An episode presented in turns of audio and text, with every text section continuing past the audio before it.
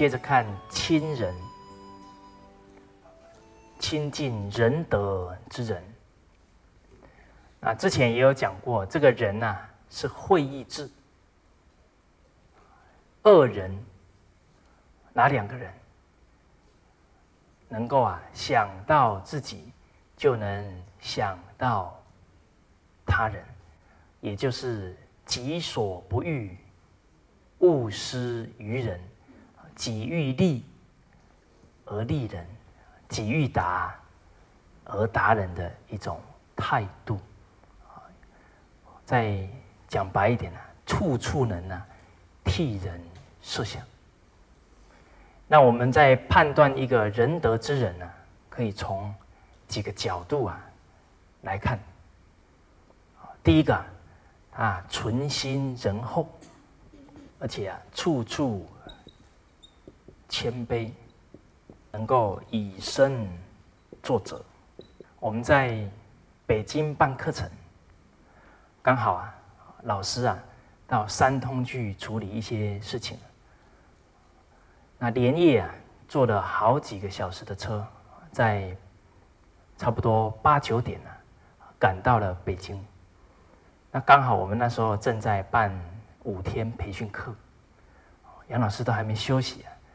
就到我们办的这个酒店呐，来看大家。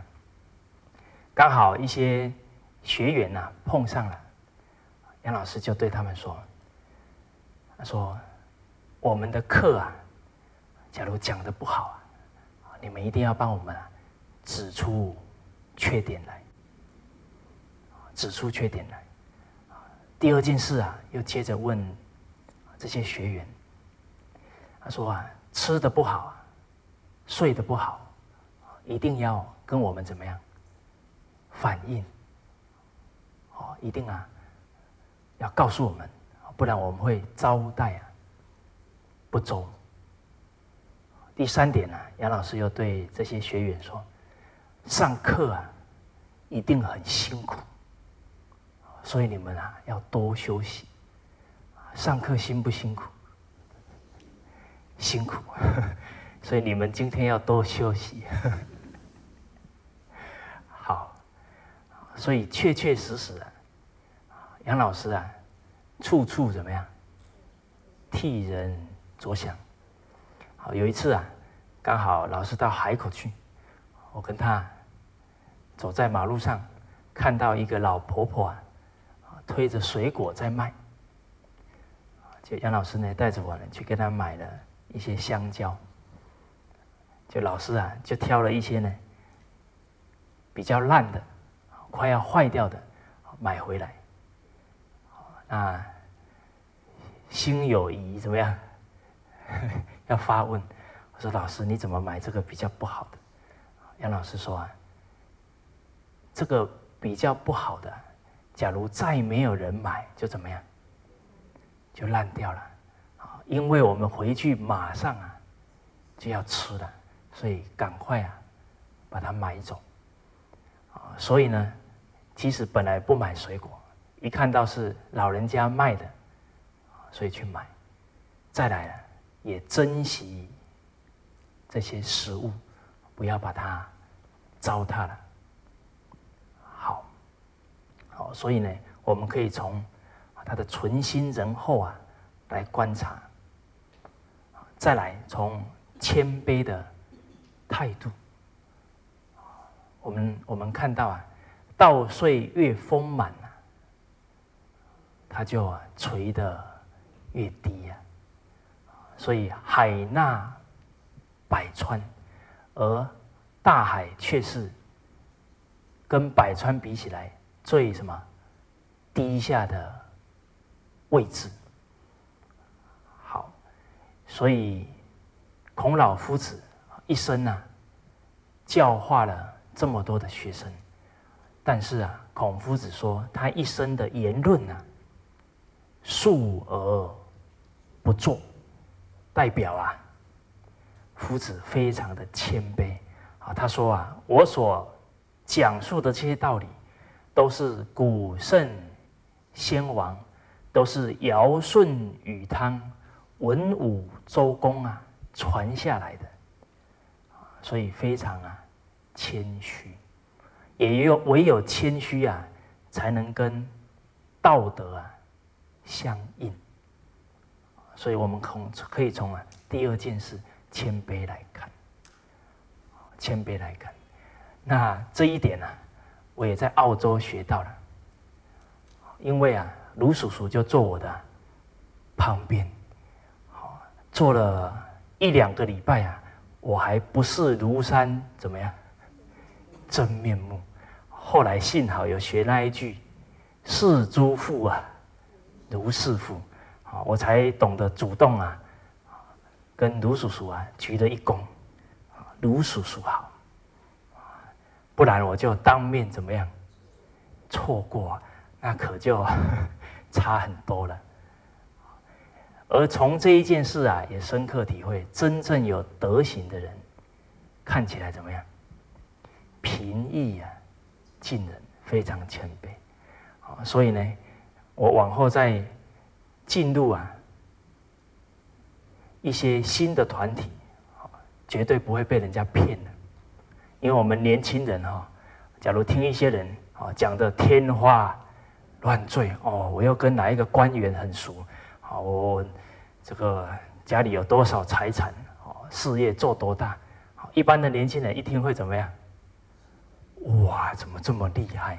很有可能都被带到错误的方向去了。所以呢，第二点是谦卑。第三点呢，必定是以身作则，都是啊，讲到一定做到，甚至于是啊，先做到了才说出来。所以啊，做到以后才说啊，是圣人；说了以后能做到啊，是贤人；说了以后做不到啊。叫骗人，那我们要做圣还是做贤哈？就不要做骗就对了。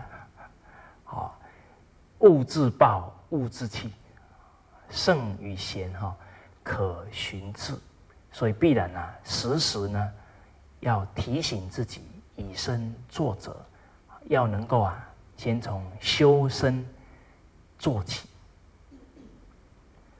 李炳南老师。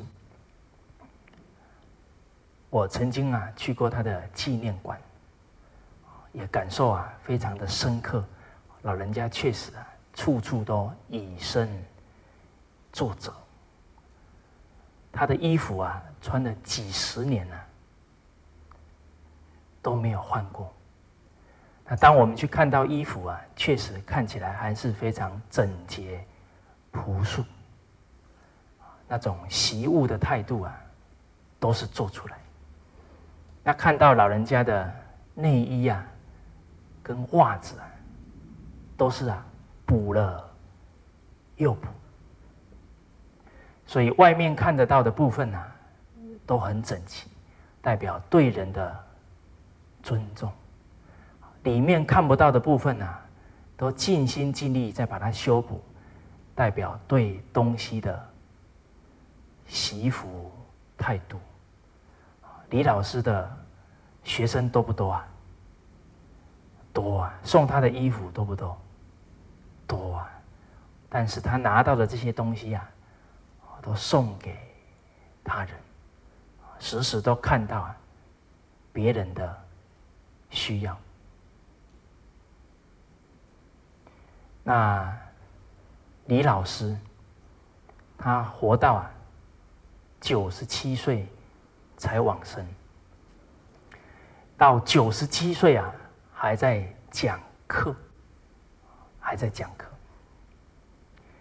他的学生啊，就对他老人家说：“他说老师啊，你都有这么多学生啊，让我们帮你讲就好了，你就不要啊，再这么样的辛劳，因为老人家九十七岁讲课啊，是要好几个学生呢。”一起把他怎么样扛上讲台。结果老人家说啊，他说啊，众人啊，要我讲一天，只要我活着，活一天，就要尽力啊，讲一天。所以这样的态度啊，确确实实都是啊，以身作则。所以李老师有一首诗啊，写道。未改心常热，泉林暗入人。但能光照远，不惜自焚身。时时刻刻啊，不忘这一颗啊，帮助众人的心。全林啊，这些暗路的人，找不到人生出路的人。智慧无法开显的人，他呢都是这一份怜悯之心，啊，但能光照远，啊，只要啊能够让他们的眼前能够出现光明啊，不惜自焚身啊，不惜呀燃烧自己，照亮别人，所以老人家演出了牺牲。奉献的精神，而他的学生释金空教授啊，也是师志如己志，把老师的志向啊，也完全啊，当做自己的志向。所以我的师长已经八十岁了，他还在世界各地啊，为了。宗教的融合，为了世界的和平啊，还奔波不断。有一次，老人家在讲课的时候提到，他说啊：“你们这些年轻人啊，要啊发出啊利益啊众人的心。我年纪都这么大了，还全世界啊奔波。”有没有啊？哪一位年轻人啊，愿意出来啊，多做一些事情，多为这个社会、国家、世界多做些事啊？你们假如愿意啊，我老人家都愿意啊，给你们磕头啊。所以当时候啊，听到师长这样的谈话，我们做学生的。确实感到非常的惭愧，能遇到这么好的老师指导啊，我们应该珍惜。师志啊，老师的志向要当做啊自己的志向，所以虽然自己能力不好，但是也要尽力啊去依教奉行，就起了一个念头啊。一定呀，帮师长多做一点事。结果后来啊，过没有多久啊，深圳就邀请我过去演讲。所以确确实实啊，一个人所处的境界啊，完全是他的心呐去招感来的。能感是真心，所所感啊是境界。所以从三月份以后啊，我就啊到各地啊飞来飞去的。所以确实啊，在目前的社会、目前的世界，有太多重要的事啊，都需要我们真心去付出。在家庭，在很多的团体、很多的国家之中。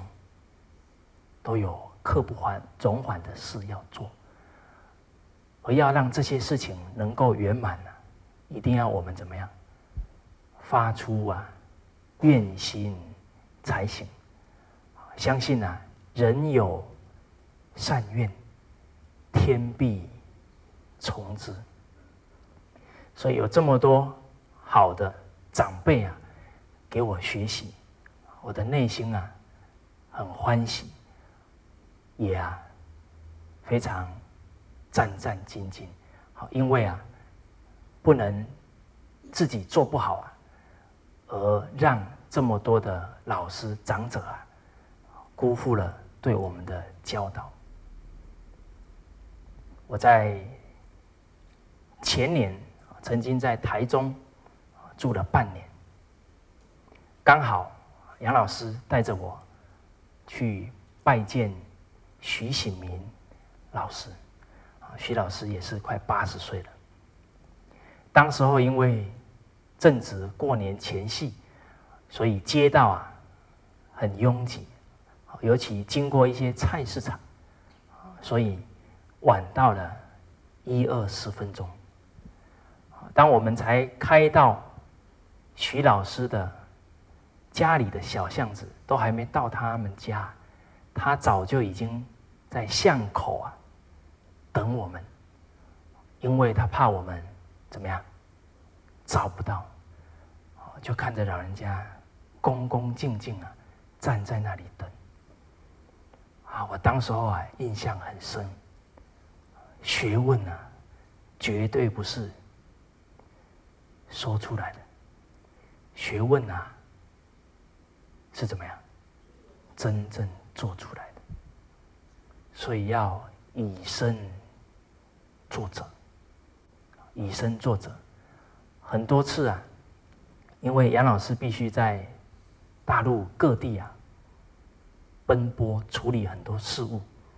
有时候刚下飞机，十点十一点了，因为一回来啊，大方广又有很多事务，老师连休息都没有，就马上又开始工作，常常啊要再忙到两点、三点。又有一次因为感冒啊，身体啊有点难受，但是工作量太大，也没有休息。结果熬夜熬到四点多啊，感冒好了，感冒好了，被什么治好了？浩然正气会消毒，所以我们北京就流行一句话叫“熬夜会治感冒”，不过这个要因人而异啊，一定要是为为圣贤哈，为众人啊，才有这个效应啊。不然会没效。这都是啊，长者给我的榜样，我时时啊都放在心上。那我也很珍惜啊，可以亲近仁德之人的机会。所以我跟卢叔叔真正啊，在这一段时间见面的次数啊，可能五只手指头啊都算得出来。可是只要我一回台湾，我会掌握机会啊，去亲近他。常常，他一天讲话的时间啊，绝对不会啊比我少。有时候跟到晚上，这卢叔叔在跟一些年轻人谈话，声音都有一点怎么样沙哑了，但是还是不疲呀，不厌。所以确实。仁德之人，都是能做到以身作则。当我们从这里啊去判断，我们就可以确定啊，这样的人会是好的学习榜样，会是好的同参道友。好，那我们接下来啊，看经文。一起啊，把它念一遍。类不齐，流俗众，仁者稀。果仁者，人多畏，言不讳，色不昧，能亲人，无限好，得日进，过日少。无限害，小人尽，百事坏。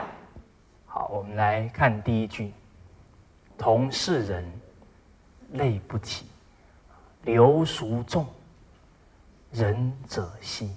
啊，诸位朋友，这一句话您现在能不能感受得到？确实啊。但是仁者稀，流俗众是一个结果。结果啊，抱怨没有用啊，必须把原因怎么样找出来。那为什么现在是流俗众？仁者稀呢？因为啊，失教了，没有圣贤教诲，不明是非善恶啊。所以，纵使现在是流俗众，其实他们也都是受害者啊。所谓先人不善，不是道德，无有愚者。殊无怪也。那现在要怪谁？我们再怪上一辈。上一辈说我也没学，然后再找上去，还要不要找？通通别找了。从哪里开始？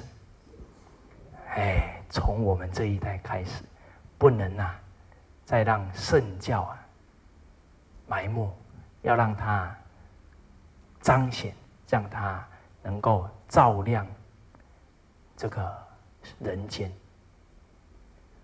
所以，因为失教了，再加上啊，外面的污染程度越来越严重，所以叫内无基础，外力量又很大，内外夹攻，必然是兵败如山倒。好，所以现在大家都是要先呐，不要先看谁哈。流俗重，先要把自己的双脚怎么样？马步啊，要扎稳，先保证自己不会怎么样，不会随波逐流。等你双脚都站稳了，啊，双手就可以怎么样？可以拉别人，可以扶别人。好，把我们的能力啊，慢慢都增强之后，就能够把影响力啊。从修身，再来齐家、治国、平天下，去发展。我们要有信心，只要真正把圣贤学问扎根扎好的人，绝对不会随波逐流。他绝对哈可以从一个人转一个家，转。一个团体，一个社会，我们要有这个信心。所以，当我们教到流俗众，仁者稀呀，我们会跟小朋友说：在现在这个社会，你都不丢垃圾，但是别人有可能会丢垃圾。所以，从小就要让孩子有学为人师啊，行为示范的态度。而且要告诉他们，五加二啊，绝对不能啊等于零。什么叫五加二等于零？这是一条啊很普遍的数学题目，你们有没有做对？五加二等于零，有时候还会小于零。就是啊，在学校上课上五天，礼拜六、礼拜天回去又看电视看到半夜，隔天又睡到中午。那两天一磨，有没有进步？能够不进不退哈，还有点欣慰。大部分怎么样？退了，小于零。我们有跟小朋友讲，小朋友听了之后都怎么样？哈哈笑，笑完之后就告诉他们，我们绝对不会像这样。我们回去要做其他小朋友的榜样，而且还要做父母的榜样。所以这些孩子也很争气哦，回去照常啊，六点半起床，七点开始朗诵《弟子规》。有一次妈妈刚好啊，怕他睡不够啊，没叫他。当他走出房间的门，看客厅的表，已经超过七点，突然放声大哭起来。所以孩子的态度啊，习惯成自然，而且那一个哭啊，不只是因为没有读《弟子规》啊，还有一个更重要的因素是什么？他没有听啊老师的话，因为他们对老师怎么样？非常的尊敬。好，所以刘叔仲。仁者兮，我们了解到这个实际状况，也要常常砥砺自己，提升自己。果仁者，人多畏，言不讳，色不昧。果然是仁者，一般的人见到他，都会有敬畏。之心，所以在《论语》当中，学生形容看到夫子啊，望之俨然，远远看到老师非常有威仪，让人家望了就会升起恭敬之心。及之也温，啊，真正靠近老师，跟老师研讨学问呢，会觉得老师的感觉啊。很亲切，因为啊，孔夫子啊，仁德之人，都是处处怎么样，替人着想，处处讲的言语啊，都是要开人的智慧，所以当然会深刻感觉老师啊为他着想，所以极之也温，所以人多畏。言不讳，色不昧。他的言语啊，绝对不会有什么避讳，都会很正直的讲出来。因为啊，无欲则刚啊，所以我们的格言也有提到：臂力千仞，无欲则刚。好因为仁德之人呢，绝对不是啊，去求什么名，求什么利，所以他的言语啊，都会直言不讳的指导我们，帮助我们。那色不昧，这个昧啊，是指谄媚阿谀，所以因为他们无欲则刚啊，不求人，所以也不会摆出一副啊。这种讨好的态度出来，能亲人无限好，得日进，过日少。这个亲人呢，我们也要了解到，是不是一两个月来亲一次啊？要多久？哦，时时刻刻来，掌声鼓励，标准答案。那请问一下，如何时时刻刻？你不能在走路的时候还拿着《弟子规》《圣人训》，怎么样达到时时刻刻啊？依教奉行，然后呢，放在心上，放在心上。那整本经典呢，熟读之后就能放在心上。还有中国文化，把它浓缩起来啊，可以有一个心法，只有三个字，我们就很好啊，时时啊提起来关照，有没有在圣教之中？中国文化的心法是哪三个字呢？君、亲、师，天地之间呐，最尊贵的，就是天地君亲师。很多的省份呐，现在的祠堂供的那个牌位啊，还有天地君亲师。其实啊，这些君亲师最重要的，就是要把天地。之德啊，落实在立身落实在齐家，落实在啊贡献社会上。所以中国人对于君亲师特别的恭敬，而这个君亲师除了身份之外啊，还有它本质的意义。我们只要时时告诉自己，有没有做之君、做之亲、做之师，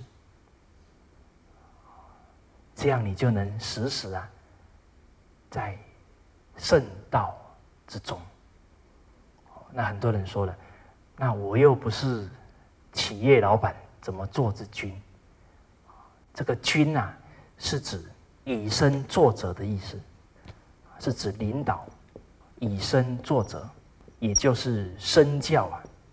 再来坐之亲，这个亲是指关怀、爱护，把他当一家人看待。叫做之亲，再来坐之师啊，是代表教导，代表因材施教这个呢是教导，是言教的部分，也是抓住很多的机会教育点，而这个君亲师一定可以解决所有人与人之间的问题。当人与人的问题可以解决，那人与社会的问题能不能解决？整个社会啊，只是人群的积累，啊，所有对待人的态度，你只要掌握到了，人与自社会的问题就解决。那人与自然呢，一定可以和睦啊相处，因为孟夫子告诉我们：亲亲者。亲亲而人民，就可以爱护人民，爱护众人；人民而爱物，就可以啊，这种仁慈之心可以延伸到对于万物的关怀，好的尊重。所以，只要能把人与人的关系处好啊，将是天下太平。所以我们在人与人当中，时时提醒自己有没有做到君、亲、师，用这样的态度啊，道业精进很快。但是我们现在也听到家长说孩子不好管，老师呢说学生。怎么样？不好教。老板说员工怎么样？不好带。那这些是结果啊？原因在哪里？原因在哪？儒家的一句心法叫“行有不得啊，反求”。诸己，这一句话很有意思啊！它的典故来自于《中庸》。在《中庸》里面，孔夫子提到啊，“射有似乎君子”，这个射箭啊，就好像君子之道。那我们看看射箭的时候，把弓拉开来，准备发射。啊，“射有似乎君子”。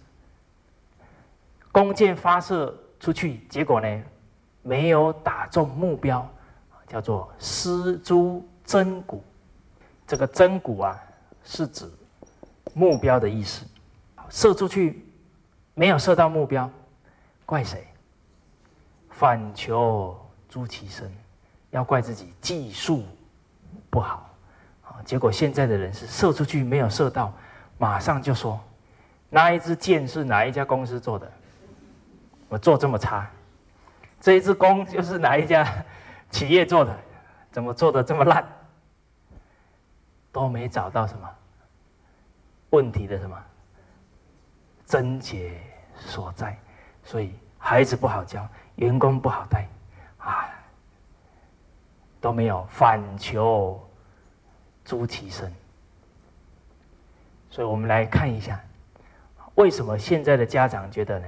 孩子教不好，就是没有真正落实君、亲、师。我们来看，现在的家长有没有以身呢？作则有没有？可能啊，都叫孩子要做《弟子规》，要孝顺父母。结果对父母啊讲话的态度啊，可能又不好。那小孩上行怎么样？下效啊，上行下效。我记得啊，有一个真实的故事啊，是有一个地区，他们有一个不好的风俗，就是父母啊老到一定程度的时候。就把他们背到山上啊，就放在那里，自己就回来。他的儿子看了很不忍心，都一直劝他，说不要把爷爷啊放到山上去。但是他的父亲不听啊，父亲不听。后来啊，他跟着父亲啊把爷爷背上去，放了以后啊，正准备回来，就这个儿子啊就去把这个竹篓啊。主动的捡回来，他的父亲就跟他说：“那个竹篓就放那里就好，你怎么还捡回来？”结果这个儿子啊，就对他父亲说：“我要拿回来啊，以后可以背你上来。”这个儿子有没有智慧？有啊，他用这种善巧啊，把他父亲的这个 这个孝心哈，先唤醒一下。他也会顾虑到，哎呦，那我不孝的话，我的儿子马上怎么样学去的？所以家长假如没有当好榜样，上梁不正啊，下梁定歪。所以接触的人越多，越能深刻感觉到家教啊真实不虚。所以呢，我们为人家长要先考虑到君有没有做到。再来，家长一定说：“亲，我有做到了吧？亲是爱护啊，每天都尽心尽力赚钱给他花，是不是爱护？假如这个爱护没有智慧啊，爱之，足以害之，把他宠坏了，那还得了？所以闽南话提到。”性低压早，性囝不好，性母差脑啊，性翁你半暝啊被开考，性查某囝你就歹入人的家教。你看啊，地方的俚语啊，都含有人生很深的智慧，因为这一些都是啊。老祖宗怎么样传下来的？都是去无存精啊！一句话就可以让人生啊很大的提醒。我们来看一下，醒第一鸭枣，宠猪啊，宠到它跑到你的厨房，把你的灶都怎么样掀掉了？你看这句话多有道理！啊，现在的养那个狗啊，啊，那个没有把它好好教训呢。都跑到船上去那里摇尾巴，主人说：“你给我下来！”啊，他还不理你，因为他知道你的底线到哪里。狗都会探你的底线呐，那人会不会？所以你教育孩子一定要非常有原则，不然一定会被孩子给你摸得一清二楚。所以猪都不能宠了，人呢更不能宠，所以。宠儿子，他就不孝。所以我曾经听一个朋友讲，有一对夫妇啊，养了六个儿子，哇，高不高兴？六个都儿子呢，养了六个儿子，给他们买了六间房子，娶了六个老婆，一个人一个。通通都把他安排好了。这样的父母伟不伟大？啊！结果下场如何？没地方住啊！这样是爱护孩子吗？害啦！从小到大，什么都帮他做好了，他只会升起一个态度：父母帮我做的都是什么？应该的。所以到最后啊，大儿子还有一点良心，在一个猪舍旁边呢，盖了一个小木屋，给他们夫妻住。旁边的邻居看不下去呀，告诉他们：告你的六个儿子。要不要告？要不要告？要不要？居家借赠送，送则中凶！假如真的告赢了，好，六个儿子分配下去，每一个人养两个月。这个养起来是什么结局？可能媳妇拿饭过来用丢的，赶快吃了。本来退休以后还可以活十年二十年，结果去被六个儿子奉养之后，只能活三年，之后又得癌症，每天气死了。所以早知今日，何必当初？所以教育孩子要以德为本，这样才是真正啊爱护他。再来，我们看看为人。还没讲完啊！性囝不好，性母差恼，所以连太太都不能宠，因为啦，宠了太太之后，他会一哭二闹，怎么样？山上吊。你上班哈，上到一半，突然电话响了，都会突然，哎呀，打了哆嗦，会不会是我太太又有什么事情来了？到最后是事业家庭啊。都会搞得乱七八糟，所以娶妻哈要娶什么？娶贤哈。现在的男人懂不懂？不懂，不能怪他们，他们又没有学过《关雎》，没有学过《诗经》。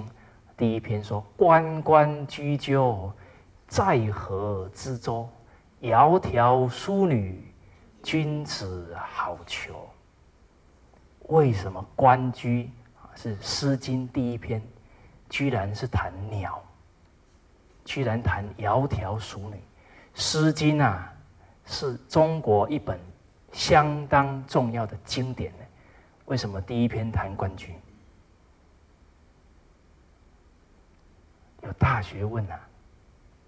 五伦之首，五伦当中最关键的是哪一伦？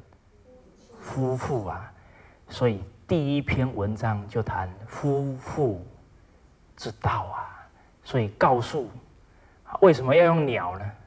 来告诉人呢？都有学问的。我曾经就问初中生，我说“窈窕”是什么意思？他们有一个女初二的吧，他就回答：“身材姣好的女性。”好，我说啊，圣人的意思已经。面目全非，你不能怪他，因为他走出去，很多瘦身广告都用窈窕嘛，似是而非呀，所以也不能怪他们。窈窕啊，是指非常有贤德的女性。那为什么关雎摆在第一篇？因为啊，这个关雎啊。他找到一个伴侣啊，终身不换。所以，因为啊，人很好面子。假如你直接告诉他，你怎么可以把你太太冷落了？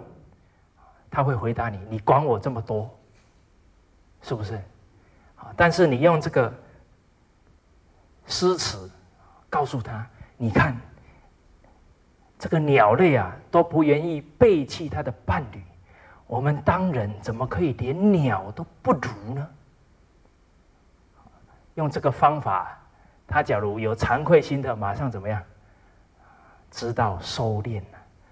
假如没有惭愧心的呢，你也没有跟他结怨呐。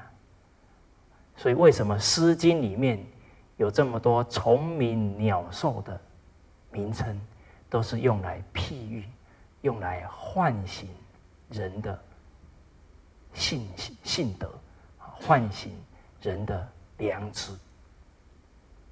好，所以找伴侣啊，要找贤德的人。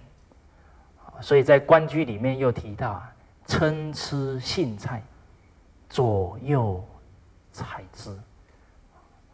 这个荇菜是在祭祀祖宗的时候，要放在这个祭祀的祖宗面前。那这些荇菜啊，谁去采？谁去采？媳妇去采。这很有意义啊！代表呢，好的媳妇啊，去采这个荇菜来祭祀祖宗，啊，以告诫祖宗怎么样？啊，以这个让祖宗啊在天之灵都能觉得很欣慰啊！因为娶了一个好媳妇，可以怎么样？旺三代。但是娶了一个不好的媳妇呢，那老祖宗要垂泪三代。好，所以娶太太啊，嫁老公啊很重要。所以婚礼是中国礼仪当中最怎么样、最慎重的原因在此。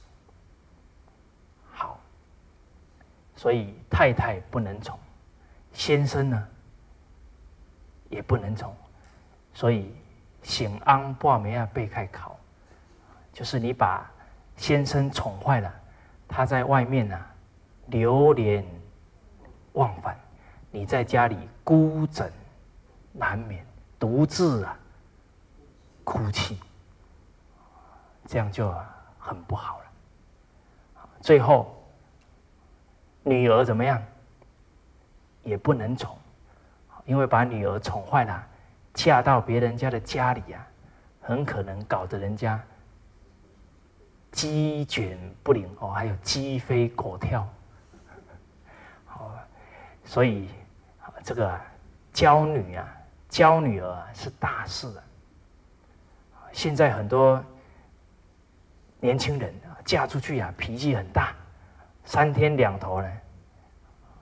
脾气一来就说我要回什么，回娘家了，结果一回娘家，这个他的父母啊，居然跟他说没关系，啊，回来父母给你当靠山，有没有这种情况？这么做啊，是不是爱孩子啊？是不是？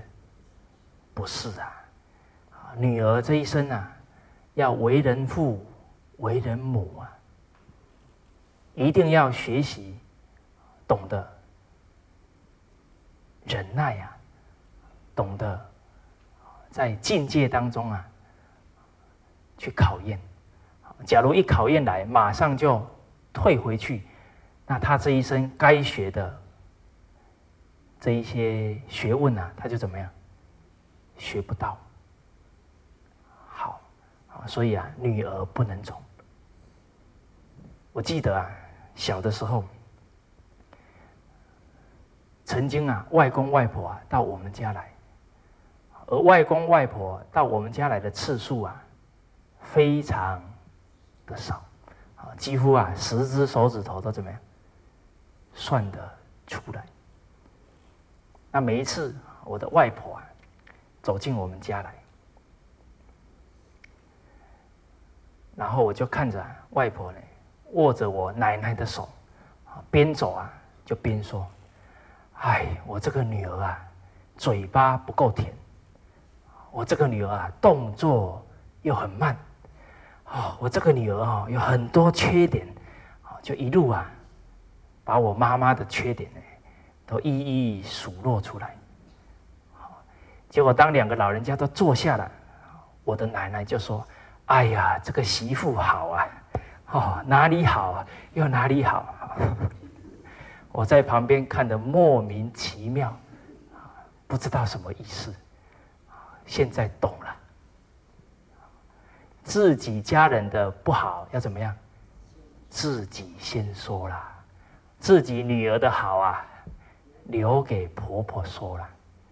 所以人情练达皆文章，而这一些人情练达，往往都在这一些长辈啊。这一些已经有很多人生历练的长者身上，才学得到了。所以，我们年轻人啊，要注重伦理，一定要敬老尊贤，不然人生哦会吃大亏。好，所以父母啊，爱护子女的方法也要对，才是真正做到亲。再来。要做到什么？十，该教导的时候一定要珍惜这个机会。有些父母啊，教育敏感度啊太低了，该教的时候啊都没教，好，慢慢的孩子养成了坏习惯了，就为时已晚。所以父母为什么教不好孩子？因为时时没有拿什么来关照，君、亲、师，相同的，长官为什么不能把员工带好？为什么？可能呢？我们只是因为有这一份啊，经理、总经理，但是没有以身作则，底下的人服不服？很难服气呀。再来，除了当经理之外，有没有把员工当亲人看？假如没有，这个工作气氛好不好？好不好？不好，好像每天像机械师一样去上班。所以我们当主管的，比方说到哪里去玩了一趟，可以买一点当地的什么名产，请所有的员工啊。一起啊来分享，他们就会觉得，这个上司领导人处处怎么样？想到我们，把一个公司的气氛呐经营的就像家庭一样，这是做到亲，再来做到师。新进的员工都有很多不懂之处，我们当领导的也要啊。处处提携，处处指导，当都能真正做到君亲师，相信啊，员工啊会对你非常幸福，非常啊尊敬。